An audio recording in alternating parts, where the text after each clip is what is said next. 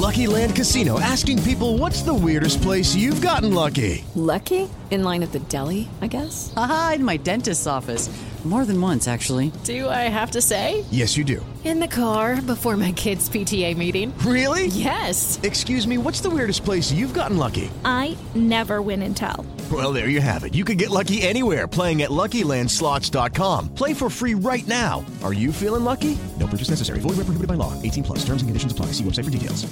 Muy, muy buenos días. 88.9 Noticias, información que sirve por iHeartRadio, panorama informativo, transmitiendo en vivo. Hoy es viernes, que te quiero, viernes 20 de mayo del 2022. Don José Antonio Morales, buenos días, Pepe Toño. Buenos días, mi querido Iñaki, Alex Cervantes, amigos del auditorio. Tenemos toda la información. Los precios de algunos alimentos siguen reportando incrementos en distintas entidades del país. María Inés Camacho huevo, pollo, aguacate siguen estando fuera del alcance de la economía de los mexicanos, ya que siguen registrando incrementos importantes de precio en algunas zonas del país, como la Ciudad de México, el Estado de México, Guadalajara y Monterrey. De acuerdo con el quienes quieren los precios de la Profeco, el kilo de aguacate se encontró hasta en 140 pesos en mercados, mientras que el kilogramo de huevo blanco, las amas de casa, lo reportaron hasta en 52 pesos con 50 centavos y la pechuga de pollo con un precio de 167 pesos el kilo. De acuerdo con información del Grupo Consultor de Agrícolas, el aguacate subió porque terminó la cosecha, mientras que la demanda continúa. En lo que toca la pechuga de pollo, obedece al aumento de precio en Estados Unidos por la problemática de la influenza aviar que está afectando y aumentando mientras que en el caso del huevo blanco, el precio pagado al productor presentó un aumento en los últimos meses. Para 88.9 Noticias, María Inés Camacho Romero.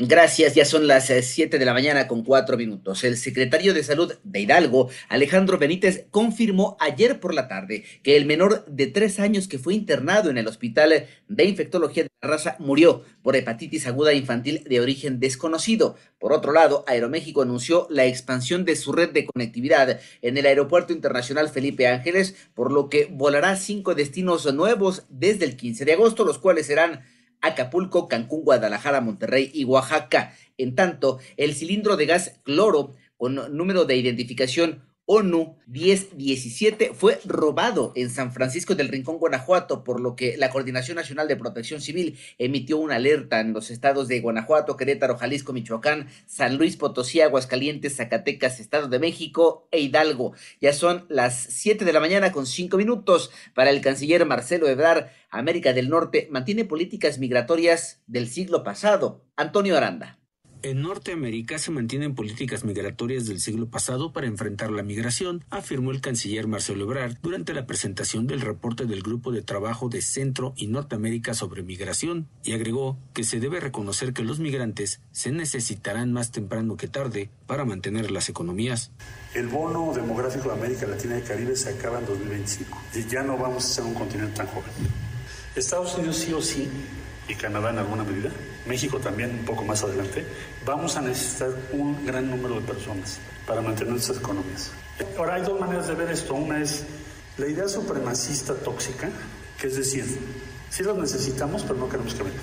El reporte del Grupo de Trabajo de Centro y Norteamérica sobre Migración también reveló que entre el 2015 y 2019, al menos 1.500.000 migrantes provenientes de Centroamérica regresaron o fueron deportados a sus países de origen la mayoría sin recibir ninguna ayuda para su reintegración socioeconómica. Para 88.9 Noticias, Antonio Aranda. Gracias, Toño. Ya son las 7 de la mañana con 7 minutos. Los Centros para el Control y la Prevención de Enfermedades de Estados Unidos aprobaron las vacunas de refuerzo contra COVID-19 para niños de 5 a 11 años, siguiendo la recomendación de asesores independientes de vacunas de una dosis adicional de la vacuna Pfizer BioNTech después de una primera ronda. Por otro lado, el presidente ucraniano Volodymyr Zelensky dijo que el ejército ruso había destruido completamente la región industrial de Donbass y acusó a Moscú de llevar a cabo bombardeos sin sentido en medio de una intensificación de su ofensiva. En tanto, las autoridades sanitarias